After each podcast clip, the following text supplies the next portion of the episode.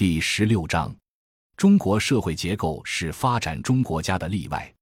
李强其实也很清楚，所谓道丁字形社会结构中，下面一横与上面一竖不在一个结构里。他说：“实际上，中国是有两个社会分层体系，一个是城市社会的分层体系，另一个是农村社会的分层体系。这两个体系几乎是独立运转的，相互之间并不交融。虽然有巨大的农民工群体流动于城市和农村之间，但是由于与户籍相关的一系列限制。”多数农民工最终还是回到农村去，而不是融入到城市社会中来。实际上，二零零五年李强提出倒钉子结构，中国户籍制度已经有了极大调整。决定农民工能否进城的主要障碍，早已不是户籍，而是收入，或者说是市场因素。只要农民有了足够的收入，他们就完全可以在城市买房生活。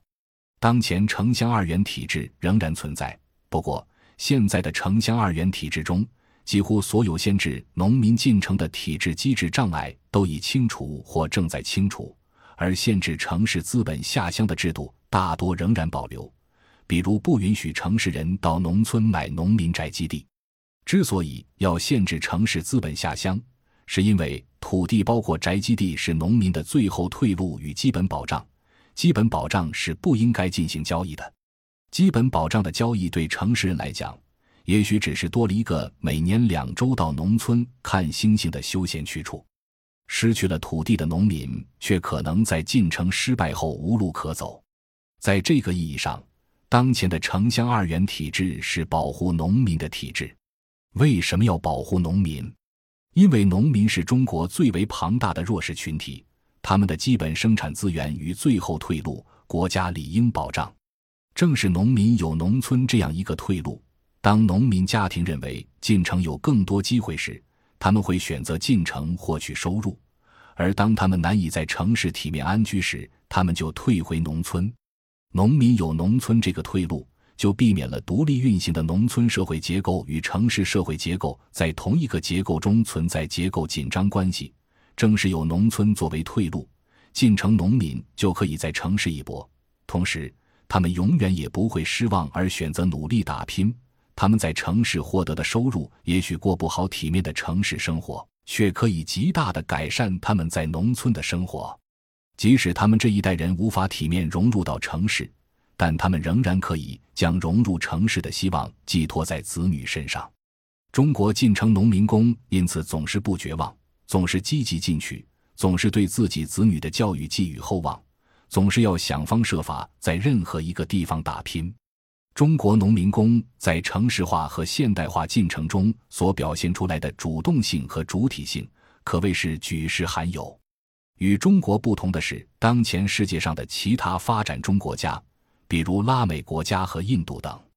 这些国家没有进行过实质性的土地改革，更没有进行过社会主义性质的土地改造。农村土地私有，土地可以交易。地主占有制使土地高度集中，农民进城基本上是不可逆的。即当农民放弃土地进入城市后，无论成功与失败，他们都没有退路，不再能回到之前的农村。这些不可逆的进城农民中有少数人通过个人努力加之运气很好，可能获得稳定就业和较高收入，从而在城市体面安居下来。大部分进城人口则难以在城市体面安居，却又不再可能返回农村，从而就成为漂泊在城市的流浪人，成为城市贫民窟的一员，成为城市中的赤贫人口。因此，在一般发展中国家，城市普遍存在规模巨大的贫民窟人口。若对这些国家的城市家庭进行收入统计，则这些发展中国家几乎无例外都有底层长长的一横。而其上也一定会有高高的一竖，这样的倒丁字形收入与社会结构就不是罕见的，而是普遍的、一般的，是几乎所有发展中国家都存在的结构。正是在印度与拉美的很多发展中国家，或是在广大的亚非拉发展中国家，由于农民进城不可逆，造成城市的贫苦人口，并因此形成城市内的倒丁字形收入结构和社会结构。这样一种在城市内的倒钉子结构，就必然导致各种结构性的紧张。其中最典型的表现是，任何经济波动、社会危机都可能通过这个倒钉子结构被放大。广大的亚非拉国家频频发生的政治动荡及严重的社会冲突，与城市中存在的倒钉子结构所起到的放大作用是有密切关系的。广大的亚非拉发展中国家城市内普遍存在的倒钉字形结构，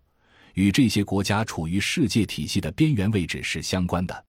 作为世界体系中心的欧美日等发达国家有足够能力将自身危机转移到这些边缘国家，并通过不平等的国际规则从国际贸易中获利。发展中国家缺少足够资源来形成一个庞大的中间阶级，进城的大部分农民都无法在城市体面安居，是因为他们难以在城市获得稳定且收入较高的就业。相对于一般发展中国家。中国是一个例外。具体来说，中国通过城乡二元体制，尤其是农村集体土地制度，将一般发展中国家城市内普遍存在的倒钉子结构变成了城乡二元结构。这个城乡二元结构可以保障进城农民工在进城失败后返回农村，因此是一种保护型的城乡二元结构或城乡二元体制。我们一定要知道，农民进城是希望能过上城市中间阶级的生活。是希望能在城市体面安居，而不是落入到城市贫民窟，成为城市中居无定所的漂泊者。若不能在城市体面安居，进城失败的农民就宁愿回到农村生活。虽然这种农村生活不如城市中产阶级的生活，却要远远好于城市贫民窟的生活。表面上看，中国社会结构中因为存在一个庞大的农民阶层。这个农民阶层处于社会收入与声望的底层，似乎农民阶层构成了中国社会结构底层的长长一横，从而形成了中国社会的倒钉字形结构。实际上，因为中国城乡二元体制对农村和农民的保护，从而使城市与农村成为两个相当不同的社会体系，也就避免了中国社会结构产生结构紧张。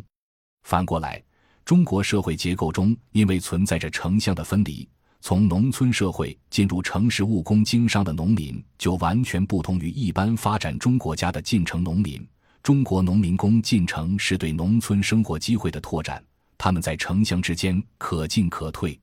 这样一个农民工阶层，也就不完全从属于城市社会结构，从而与城市社会结构有相当不同的行为模式与心理认知。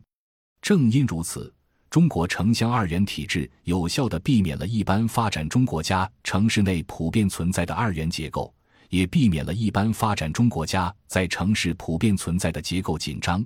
以及这样一种社会结构紧张所放大的经济社会政治问题，从而使中国社会自改革开放以来保持了世所罕见的政治和社会稳定。这也是在全球化背景下，中国可以成为最大赢家的重要原因之一。感谢您的收听，本集已经播讲完毕。喜欢请订阅专辑，关注主播主页，更多精彩内容等着你。